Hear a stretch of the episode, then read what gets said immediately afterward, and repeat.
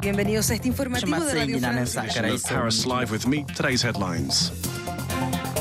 Accent du monde. Clémentine Pavlotsky. Bonsoir à tous et bienvenue dans Accent du Monde, l'actualité vue par les rédactions en langues étrangères de RFI. Avec nous ce soir en studio, Denis Strelkov de la rédaction russe de RFI. Bonsoir. Добрый вечер. Vous nous parlerez, Denis, de la guerre en Ukraine avec la question du nucléaire. La guerre en Ukraine, sujet qui était au menu cette semaine de la visite de la présidente moldave en Roumanie. Et c'est vous qui nous en parlerez, Vassili Damian, pour la rédaction roumaine de RFI. Bonsoir à vous. Enfin, nous avons le plaisir d'être avec Tanatran de la rédaction vietnamienne. Et avec vous, on reviendra sur la visite du premier secrétaire du Parti communiste vietnamien en Chine, premier invité de Xi Jinping depuis son élection pour un troisième mandat. Bonsoir et bienvenue. Clémentine. Merci donc à tous les trois. C'est un plaisir d'être avec vous en studio. Mais avant d'entrer dans le vif de tous ces sujets, ce qui fait la une cette semaine, c'est bien sûr l'actualité brésilienne avec la victoire de justesse du candidat de la gauche, Lula da Silva, à la présidentielle. Une victoire contestée dans la rue par les partisans de l'actuel président d'extrême droite, Jair Bolsonaro, candidat malheureux à sa propre succession. Et si après quelques jours de flottement, le processus de transition semble avoir démarré du bon pied, si de jour en jour le mouvement de protestation s'essouffle, eh bien il reste tout de même des irréductibles. Et ça, c'est ce qui vous interpelle, Vassile Damian, journaliste à la rédaction roumaine. Ce qui inquiète le plus, c'est le double langage de Jair Bolsonaro, et ça, en toutes circonstances. N'oublions pas qu'il s'est exprimé la première fois deux jours après sa défaite. Courte ou pas, c'était une défaite et le jeu démocratique demande une réaction, une parole plus rapide que cela. Par ailleurs, même au bout de deux jours, il n'a ni reconnu explicitement sa défaite, ni félicité son adversaire de gauche, Lula da Silva. Il a seulement promis de respecter la Constitution. Ensuite, à propos des barrages routiers érigés par ses partisans, les bolsonaristes, comme on les appelle, certes, Mercredi soir, Bolsonaro a lancé un appel pour dégager les routes. Cela ne me paraît pas faire partie des manifestations légitimes, a-t-il dit. Sous-entendu, c'est par peur des poursuites judiciaires qu'il s'est plié à lancer cet appel. En même temps, il a estimé que les manifestations qui se sont déroulées dans d'autres endroits du pays font partie du jeu démocratique et sont bienvenues. Ce double langage explique probablement que des milliers de soutiens à Bolsonaro continuent de refuser euh, la défaite de leur champion et demandent une intervention de l'armée. Des commandements militaires un peu partout dans le pays, mais surtout dans les régions les plus riches, celles où se concentre le plus de bolsonaristes ont été prises d'assaut pour exiger un geste de la part des militaires. Ce mélange des genres rappelle, ou plutôt ravive, les souvenirs du putsch de mars 1964 quand des militaires ont pris le pouvoir pour deux décennies suite à des manifestations populaires organisées par des groupes ultra-conservateurs contre le président de gauche de l'époque. Et les mots d'ordre d'alors étaient comme par hasard, ce qu'on entend aujourd'hui de la part de Bolsonaro et ses soutiens, à savoir famille, Dieu, liberté. Certes, 60 ans plus tard, les choses ont changé et déjà des hauts gradés militaires ont affirmé qu'on est loin d'un coup d'État. N'empêche, parler de la question, c'est un signe qu'on y a déjà pensé à la réponse. Alors si la victoire de Lula a été courte, elle reste indéniable. Tout aussi indéniable est le fait que le futur président, euh, qui prendra ses fonctions au 1er janvier prochain, eh devra négocier et faire des alliances s'il ne veut pas avoir les mains liées pour son troisième mandat. En effet, on peut dire que la victoire de Lula de dimanche dernier était en demi-teinte. 14 gouverneurs des régions sur 27 font partie de l'opposition. Une opposition qui se retrouve majoritaire aussi dans le Congrès brésilien. La tâche s'annonce donc ardue pour l'ancien syndicaliste. Lula est toutefois connu pour sa capacité à discuter et arracher des accords de coalition. Sur le plan économique, les choses sont tout aussi différentes euh, des premiers deux mandats de Lula. Au début des années 2000, le Brésil surfait sur une vague des matières premières et l'économie mondiale, souvenons-nous, était en pleine expansion. Aujourd'hui, 20 ans plus tard, on est au bord de la récession et le Brésil s'est fortement endetté. Le miracle économique et social des premiers mandats de Lula, quand les inégalités sociales et la pauvreté avaient fortement chuté, est quasiment impossible à reproduire aujourd'hui. Et pourtant, cette victoire de Lula, même métriquée, montre qu'il y avait un besoin dans le pays et pas seulement. Cette victoire marque en fait le retour en force de la gauche en Amérique du Sud. N'oublions pas que depuis 3-4 ans, les progressistes, comme on les appelle, ont conquis le pouvoir au Mexique, au Chili, au Pérou, en Colombie, en Bolivie, en Argentine et donc maintenant au Brésil. La plupart des pays latino-américains et surtout les sept plus importants de la région sont dirigés par des présidents de gauche. Reste à voir maintenant si tous réussiront à faire autant ou mieux que leurs aînés d'il y a 20 ans quand la situation tant économique que géopolitique était complètement différente. Alors ce scrutin au Brésil, il a suscité, euh, on l'a vu cette semaine, hein, des réactions vives partout dans le monde. Il a été suivi de près en Russie, notamment de Nistrelkov, et les résultats n'ont pas laissé Moscou indifférente. Et eh oui, au Kremlin, on s'en félicitait. Les résultats de l'élection ont confirmé votre grande autorité politique. J'espère qu'en fournissant des affaires conjoints, nous ferons en sorte de poursuivre le développement d'une coopération russo-brésilienne constructive dans tous les domaines. C'était les mots du maître de Kremlin, Vladimir Poutine. Il faut bien le dire quand les autorités russes commentent l'actualité internationale et surtout les résultats de l'élection si importants pour l'avenir du Brésil, on ne pense qu'une chose, qu'il sera l'impact de ce choix du peuple sur la position russe dans le monde. Et c'est d'autant plus vrai par le temps de guerre? Avec le là, la Russie poutinienne peut rester tranquille, même si pendant la campagne électorale au Brésil, la politique internationale était une grande absente. Lula de Silva et la gauche du Brésil en général sont connus pour une position plutôt ambiguë par rapport à la guerre en Ukraine. Et en plus, au mois de mai 2022, Lula a prononcé une phrase qui lui a valu des critiques vives de la part de Kiev. Je vois le président ukrainien être applaudi debout par tous les parlements du monde. Mais ce type est aussi responsable que Poutine. Une guerre n'a jamais un seul coupable. Donc pour Lula, Poutine et Zelensky sont responsables tous les deux pour ce conflit. Un narratif qui confie tout à fait à Moscou, qui réclame depuis toutes les tribunes qui lui restent disponibles. C'est l'Ukraine qui est responsable de cette opération militaire spéciale. Alors Denis Strelkov, est-ce qu'on sait déjà quelle sera la position de Lula en tant que président vis-à-vis des relations avec la Russie. Est-ce que Moscou peut finalement euh, réellement compter sur un soutien tangible? Euh, Le grand problème que les autorités russes veulent éviter maintenant, c'est l'isolation politique sur la scène internationale. Les votes dans l'hémicycle de l'ONU ont une signification symbolique forte pour le Kremlin. Le 12 octobre, la résolution qui condamnait l'annexion des quatre régions ukrainiennes a été adoptée par euh, l'Assemblée générale. Seuls cinq pays ont voté contre et le Brésil l'a soutenu une gifle de plus pour le Kremlin. Si jamais Vladimir Poutine peut attirer le Brésil dans ce camp des pays qui s'abstiennent lors des votes similaires, ce sera déjà une grande victoire diplomatique, surtout que pour Moscou, rien n'est encore perdu dans ce pays, même si pendant l'époque de l'URSS, les relations entre les deux pays n'ont jamais été très chaleureux, à l'instar d'autres États de l'Amérique latine, la Russie a tout à fait pour, euh, tout à fait pu les améliorer dans les années 2000. Vladimir Poutine a rencontré Lula de Silva en 2004, euh, tant que M. Silva est encore président. Les pays ont signé plusieurs accords, notamment pour les livraisons d'armes. Le Brésil a acheté notamment des hélicoptères et voulait se procurer des systèmes de défense antiaérienne russes, sauf que l'accord n'a jamais abouti. D'autres liens commerciaux entre la Russie et le Brésil ont été établis, mais il ne faut pas surestimer le commerce, euh, car si on regarde les statistiques, la Russie n'est même pas sur la liste des dix premiers importateurs au Brésil, loin derrière la Chine et les États-Unis. Avec l'arrivée de Lula, le Brésil aura plutôt tendance à maintenir les liens avec la Russie. On peut être sûr que le Brésil ne va pas imposer des visas, par exemple, pour les voyageurs provenant de Russie et n'introduira pas des sanctions non plus, mais c'est important soutenir Moscou ouvertement car son intérêt, c'est aussi de garder des bonnes relations avec l'Occident et la Chine, les pays qui ont davantage d'influence sur le continent sud-américain. Et est-ce que les élections remportées par Lula marqueront un, véritable changement de cap dans les relations entre les deux pays, où Jair Bolsonaro menait euh, à peu près la même politique? Jair Bolsonaro, euh, lui aussi, a rencontré Vladimir Poutine, et le timing était, pour au moins qu'on puisse dire, un peu gênant. Leur rencontre a eu lieu euh, à Moscou le 16 février, une semaine avant le début de l'invasion russe en Ukraine, et selon les informations du journal Folas de Sao Paulo, les États-Unis ont fait pression sur le Brésil pour annuler cette visite dans le contexte des tensions entre la Russie et l'Occident, mais avant, comme vous le voyez. Du point de vue de sa manière de mener sa politique, Bolsonaro avait des choses en commun avec Poutine. Il s'exprimait contre la globalisation, voulait rétablir la place du Brésil dans le monde et protéger les valeurs traditionnelles du pays de l'influence euh, d'autres États. Pendant ce mandat, Jair Bolsonaro, lui aussi, préférait avoir des bonnes relations avec la Russie, mais tout en essayant de se rapprocher aux États-Unis sous la règne de Donald Trump. Une chose qu'il n'a pas réussi à faire sur le plan international. Le Brésil n'a pas réellement euh, pris parti lors de sa présidence de Jair Bolsonaro, et il est fort probable que ce sera la même chose avec Lula de Silva. Et on va prendre maintenant euh, un petit peu de distance puisque le Brésil est bien loin du Vietnam.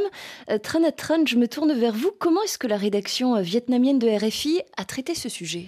En effet, nos euh, auditeurs sont davantage attentifs à l'actualité régionale, telle que le congrès du Parti communiste chinois qui vient de s'achever d'ailleurs, ou un autre sujet brûlant qui est la guerre en Ukraine. À travers elle, bien entendu, il y a le bras de fer entre les Occidentaux et la Russie. Le Brésil, tout comme la réélection de Lula, ne sont pas a priori des sujets très attrayants. Cela étant dit, le personnage, le parcours de Luis Ignacio Lula da Silva est tout un symbole et mérite qu'on s'y arrête. Euh, un symbole de la lutte des classes, bien entendu, de l'ascension sociale. Il est né dans un milieu des plus défavorisés. Il a pratiqué donc les petits métiers pour aider sa famille dès son jeune âge.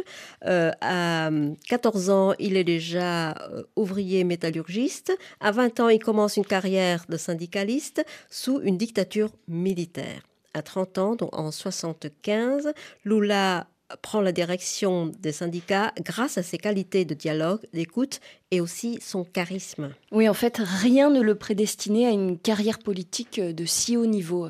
Aussi, si ce n'est que la, fibre sociale et la volonté de promouvoir des classes populaires. Lula se présente à la présidentielle en 89, si je me souviens bien. Euh, c'était des, premières élections libres après la dictature. Euh, personne ne pariait alors sur lui. Il arrivait pourtant en tête des candidats de gauche avec 16% euh, des voix, quelque chose comme ça, et se qualifie pour le second tour. bien entendu, il été euh, battu au second tour. Et il se fait réélire donc en 2002 pour la quatrième tentative. C'est tout un symbole dans un pays où les inégalités sont très fortes. Son parcours tient donc aussi à ses qualités personnelles. C'est la rencontre d'un homme et d'une situation. Euh, je rappelle qu'en 2002, quand il est arrivé au pouvoir, dans un contexte où le chômage était en hausse au Brésil, la croissance a été au plus faible, le pays souffrait de l'inflation et de l'envolée de la dette extérieure. Et alors, qu'a-t-il euh, laissé, qu'a-t-il fait lors de ses deux premiers mandats? Ah bah, Il faut dire que euh, Lula a été le président qui créait entre 1 million et 1,5 million d'emplois par an, et cela pendant huit ans, donc pendant ces deux mandats euh, de président. Il a également facilement surmonté la crise de 2009 et atteint un taux de croissance de 7,5 en 2010, ce qui est énorme. Euh, socialement, le programme de la bourse familiale accordé à 12 millions de familles ont permis de sortir beaucoup de gens de la pauvreté. Effectivement, la pauvreté au Brésil a reculé. Elle est passée de euh, près de 40% à 25% de la population sous les deux mandats de Lula. Certes, cette réussite n'est pas bien sûr euh, uniquement euh, à mettre euh, au seul crédit de la politique de Lula. Le pays a bénéficié d'une conjoncture plutôt favorable euh, et une forte demande internationale en matière première. Et alors justement, sur le plan économique, où en est ce pays émergent? Eh ben, Le Brésil dispose d'un tissu industriel moderne et complexe. Les points forts de son industrie sont l'aviation et les transports. Par exemple, vous avez Embraer qui est le troisième ou le quatrième avionneur euh, du monde et le pays produit plus de 3 millions de véhicules par an. En ce sens, le Brésil euh, fait partie des pays émergés. Mais en fait, le, point noir, c'est que son développement reste très inégal. Il y a un Brésil très développé, euh, comme dans les États de Sao Paulo, de Rio de Janeiro, mais il y a aussi un Brésil qui reflète une économie sous-développée. Et on peut aussi parler euh, des relations avec les États-Unis. Euh, où est-ce qu'on en est aujourd'hui? Alors, traditionnellement, le Brésil entretient plutôt de bonnes relations avec les États-Unis. Euh, sur le plan commercial, les exportations brésiliennes vers les États-Unis ont quelque peu diminué ces derniers temps au profit de la Chine.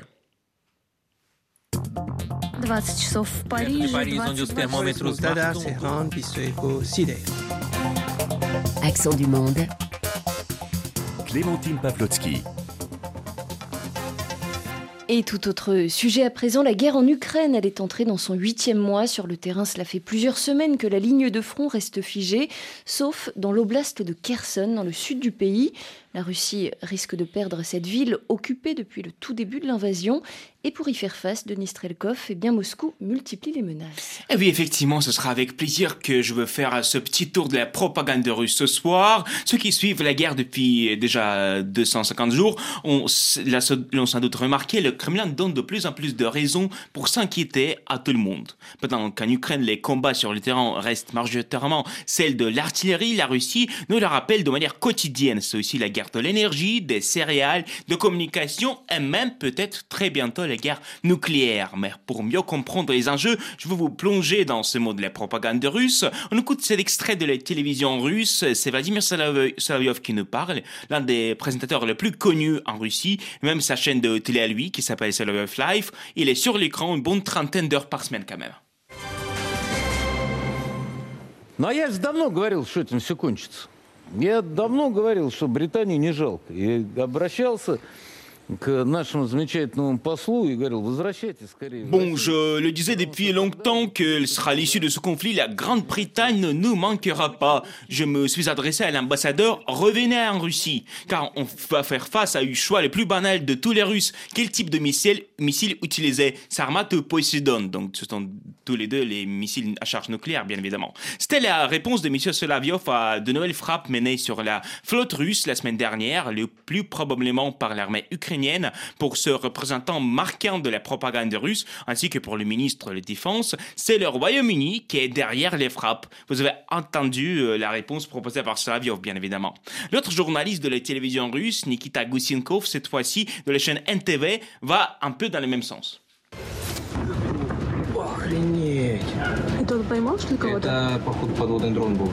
Атака на Севастополь, по данным Минобороны, была с британским акцентом. Ce sont des spécialistes britanniques qui sont derrière ces attaques. On a des informations que la Grande-Bretagne a également organisé les explosions sur le gaz éthique Nord Stream. Et puis, euh, dans ce même sujet, le journaliste de NTV nous parle également des frappes ukrainiennes sur les villages russes à côté de l'Ukraine. Donc, si on regarde ces reportages, on a l'impression que c'est l'Ukraine qui mène la guerre contre la Russie avec une aide si précieuse de l'OTAN. Mais pourquoi ces journalistes russes parlent-ils si souvent de l'implication du Royaume-Uni? Est-ce que euh, c'est quelque chose qui doit nous inquiéter? Euh, C'est un peu le but de la communication venant du Kremlin pour qu'on s'inquiète davantage en Europe. Le but ultime, c'est sans doute euh, l'arrêt complet de tout soutien à l'Ukraine face au risque de l'escalade de ce conflit. Pour dire ça plus clairement, si vous ne cédez pas, on va considérer que vous, les anglo-saxes, donc ça le mot utilisé par Poutine, vous avez franchi la ligne rouge et on va utiliser tous les moyens à notre disposition pour se débarrasser de vous.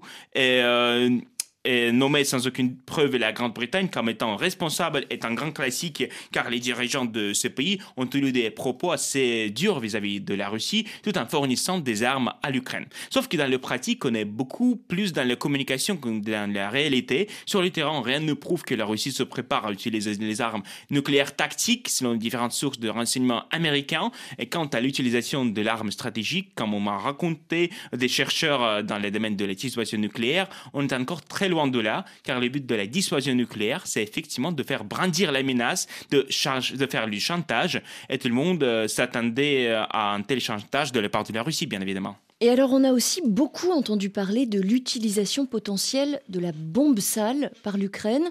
Euh, c'est d'ailleurs encore Vladimir Poutine hein, qui s'est euh, prononcé sur cette menace. Est-il crédible? Le maître du Kremlin n'en a fourni aucune preuve, mais a demandé à son ministre de Défense euh, d'appeler ses homologues dans plusieurs pays pour les prévenir. Là aussi, on est plus dans une communication qui a fait inquiéter tout le monde, car la bombe sale, je vous rappelle que la bombe sale est une bombe traditionnelle qui est juste entourée par des résidus nucléaires. C'est c'est une bombe qui a très peu d'effet sur les terrains de guerre, donc son utilisation n'aura pas de sens ni pour l'Ukraine, ni d'ailleurs pour euh, la Russie. Le but de cette annonce, c'est de faire en sorte que tout le monde en parle, et là, euh, Poutine a sans doute réussi, euh, tout comme quand Vladimir Poutine donne d'autres informations dont on n'a pas de preuves, parfois c'est pour menacer, parfois pour se justifier devant sa propre population. Je vous fais écouter encore un extrait, cette fois-ci de Vladimir Poutine qui parle. Извините, пожалуйста, сейчас вот э, почувствуйте разницу между теми людьми, которые ce sont des mots prononcés devant les bénévoles à Moscou aujourd'hui. Il dit que les réfugiés ukrainiennes euh, qui sont partis en Europe ne font que chercher des remises dans les restaurants très chers, tant que les Ukrainiens qui ont fui euh, la guerre par la Russie sont des gens qui cherchent du travail. Là encore, il faut décrypter. Tout d'abord, on le rappelle, on n'a pas de preuves que ce soit vrai. Vladimir Poutine essaie de montrer à la population de la Russie que la Russie aide des vrais réfugiés de l'Ukraine pendant que ceux qui sont partis en Europe n'ont réellement pas besoin d'aide et ne font que nuire les communautés locales. Donc la communication politique qui passe de moins en moins bien dans la population russe, car sur les chaînes de propagandistes de Telegram, on voit que les commentateurs outragés euh, et des internautes russes ne comprennent plus réellement le but de cette guerre. Merci beaucoup Denis Strelkov pour ce décryptage de la propagande russe. Et on va maintenant parler de la Moldavie, ce pays proche de la Roumanie, dont la Moldavie a d'ailleurs fait partie hein, par le passé avant de devenir une république soviétique, et puis après la chute du communisme, un pays indépendant. Alors la Moldavie est aujourd'hui euh, sous pression de par sa proximité géographique avec l'Ukraine, mais aussi à cause de la crise énergétique que traverse le pays. Dans ce contexte compliqué, la présidente moldave, la pro-européenne Maya Sandu, a été à Bucarest il y a deux jours. Racontez-nous, Vassili Damian. La Moldavie est aujourd'hui, vous l'avez bien souligné Clémentine, sous une double pression. D'abord, la crise énergétique. C'est le principal point à l'ordre du jour lors de la visite de Maya Sandu à Bucarest mardi dernier. Lors de ces discussions avec le président roumain Klaus Iohannis et le premier ministre Nicolae Ciucă, la présidente très pro-européenne de Chisinau, n'oublions pas, la Moldavie ne fait pas partie ni de l'Union européenne ni de l'OTAN, même si elle en rêve et a fait les demandes dans ce sens, Maya Sandu donc a lancé un appel aux autorités roumaines. Écoutons-la. Din cauza războiului, trecem printr-o criză energetică majoră și riscăm să rămânem fără gaze și electricitate în această iarnă. Când cerem ajutor, La présidente moldave dit en substance qu'à cause de la guerre, son pays traverse une crise énergétique majeure et risque de rester sans gaz et électricité cet hiver. Quand on demande de l'aide, on ne le fait pas pour avoir plus de confort, mais parce qu'on a besoin d'aide pour survivre en tant que partie du monde libre. La situation de la Moldavie est d'autant plus compliquée que les exportations qui venaient d'Ukraine ont été réduites ou même arrêtées. Tout cela à cause bien sûr des bombardements russes sur les infrastructures énergétiques ukrainiennes.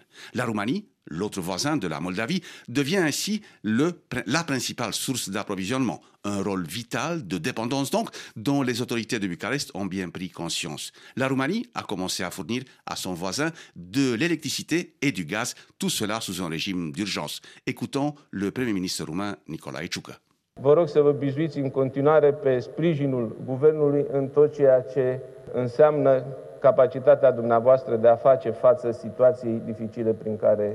Le chef du gouvernement roumain rappelle à son interlocutrice qu'elle peut compter toujours sur le soutien du gouvernement roumain dans tout ce qui lui permettra de faire face à la situation difficile que traverse le pays. On comprend très bien la situation et on vous accorde tout notre soutien à votre gouvernement, mais aussi à tous les citoyens de la République de Moldavie, dit encore euh, Nicolae Ciucă. Les mêmes assurances ont été transmises par le président roumain Klaus Iohannis. Toutefois, les commentateurs roumains mettent un peu en doute la possibilité de la Roumanie de satisfaire les demandes moldaves, surtout en matière de gaz. Comme tous les autres pays de l'Union européenne, la Roumanie ne sait pas de quoi demain sera fait, ne sait pas comment se passera l'hiver et donc ne sait pas dans quelle mesure, à quel niveau elle pourra aider ou pas la Moldavie. En tant que pays producteur de gaz, la Roumanie aura d'abord des obligations vis-à-vis de ses voisins de l'Union européenne, par exemple la Bulgarie, avant de pouvoir faire quelque chose pour la Moldavie, pays non membre de l'Union européenne. Et puis vous le disiez aussi, euh, Vassilé, la Moldavie est de plus en plus victime collatérale de cette guerre en Ukraine. En effet, si vous regardez une carte de la région, vous verrez que la Moldavie a non seulement une longue frontière avec la Roumanie, mais une encore plus longue avec euh, l'Ukraine, dans la mesure où les Russes ont décidé de viser de plus en plus les infrastructures énergétiques ukrainiennes, et notamment les barrages hydrauliques, ceux qui sont sur la rivière Dniestre, qui sépare la Moldavie de l'Ukraine, sont des cibles privilégiées. Ainsi, lundi, les restes d'un missile russe détruit par la défense antiaérienne ukrainienne sont tombés sur Naslavcha, village moldave du nord du pays. Heureusement, sans faire des victimes, mais des dégâts matériels. 21 maisons ont ainsi eu les toits arrachés et ou les vitres brisées. Écoutons à nouveau la présidente moldave parler de ce sujet lors de sa visite à Bucarest. Războiul este tot mai aproape. Rachetele rusești La guerre se rapproche de plus en plus. Les roquettes russes qui visent l'infrastructure ukrainienne tombent aussi sur notre territoire, comme on l'a vu pas plus tard qu'hier, c'est-à-dire lundi, rappelle Maya Sandu. Entre-temps, à son retour dans son pays, la présidente moldave a visité hier Naslacha et a discuté avec ses habitants, la plupart des personnes âgées. De par sa position géographique, la Moldavie est donc dans une position de plus en plus délicate. Surtout que, c'est quelque chose dont on parle peut-être pas assez. Le pays a aussi à l'est une région séparatiste pro-russe qui s'appelle la Transnistrie, coincée entre la Moldavie et l'Ukraine et qui a le potentiel de devenir une nouvelle poudrière. Et un œil sur l'actualité asiatique pour finir après la fin du 20e congrès national du Parti communiste chinois le 23 octobre dernier. Le nouveau comité central a réélu Xi Jinping au poste de secrétaire général pour un nouveau mandat de 5 ans. Et Tan Tran, le premier dirigeant étranger à rencontrer Xi Jinping, n'était autre que le secrétaire général du Parti communiste du Vietnam. Et c'est l'occasion pour notre rédaction de faire le point sur les relations entre Hanoï et Pékin. C'est un événement important car le premier secrétaire euh, du Parti communiste vietnamien, Nguyen Phu Trong, est à la fois le premier dirigeant étranger à rencontrer le secrétaire général réélu du Parti communiste chinois. Mais ce voyage à Pékin est aussi le premier à l'étranger de Chang depuis sa réélection à la tête du Parti communiste vietnamien en 2021. Les deux pays sont proches idéologiquement et veulent affirmer que leur relation reste solide. Euh, il faut également placer cette rencontre, cette visite, euh, dans le contexte d'une concurrence stratégique de plus en plus tendue entre la Chine et les États-Unis.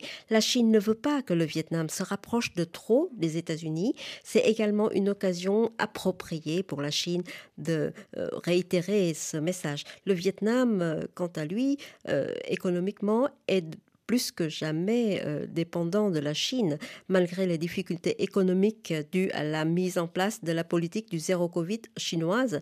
La Chine reste le premier partenaire commercial du Vietnam.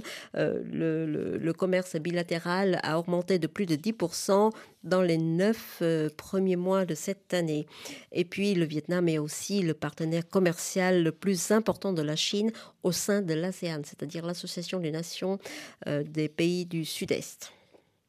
Et cependant, il y a un différent entre Hanoï et Pékin, euh, des disputes concernant la souveraineté euh, sur la mer et les îles. Tout à fait. Les relations officielles entre les deux les deux partis euh, communistes, vietnamiens et chinois, sont toujours étroite, mais la question est, après ce Parti communiste chinois, est-ce qu'il y aurait des changements majeurs dans euh, le, rapport de, force entre ces deux pays, notamment à cause de, ce différent dont vous venez de, l'évoquer?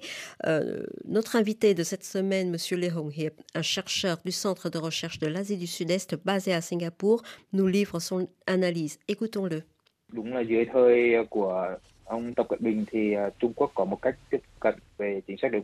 Euh, il a dit en gros qu'il y a une forte probabilité qu'il n'y ait pas beaucoup de changements majeurs dans les relations bilatérales. Après ce 20e congrès euh, du Parti communiste chinois, les deux partis continueront sans doute à promouvoir les relations bilatérales, notamment sur le plan économique, à renforcer des liens politiques tout en trouvant des moyens pour résoudre ou du moins pour gérer les différends en mer de Chine du Sud sans laisser euh, des relations bilatérales être trop affectées par euh, ce différent.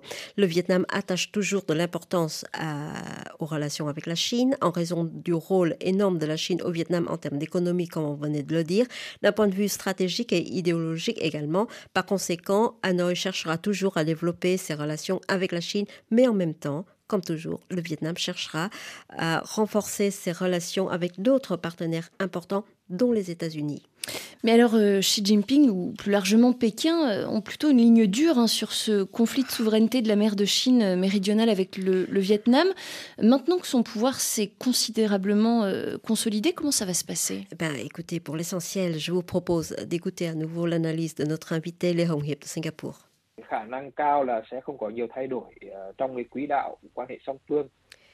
Alors, la politique étrangère de Xi Jinping en général et sa politique en mer de Chine du Sud en particulier, et euh, il semble euh, de, se durcir dans. Euh, et il n'y a rien de nouveau de, de, ce point de vue. Cependant, cette politique dure n'est pas une approche régulière de la partie chinoise, mais la Chine choisira les moments pour avoir une approche appropriée, euh, parfois dure, parfois douce, selon la situation et en fonction des facteurs tels que la situation régionale, la situation intérieure également de la Chine ou euh, des calculs de Pékin envers le Vietnam à chaque moment précis. Et c'est une situation qu'on continuera bien sûr de suivre sur RFI. Merci beaucoup Tran Tran de la rédaction vietnamienne, Denis Strelkov pour la rédaction russe et Vassile Damian pour la rédaction roumaine.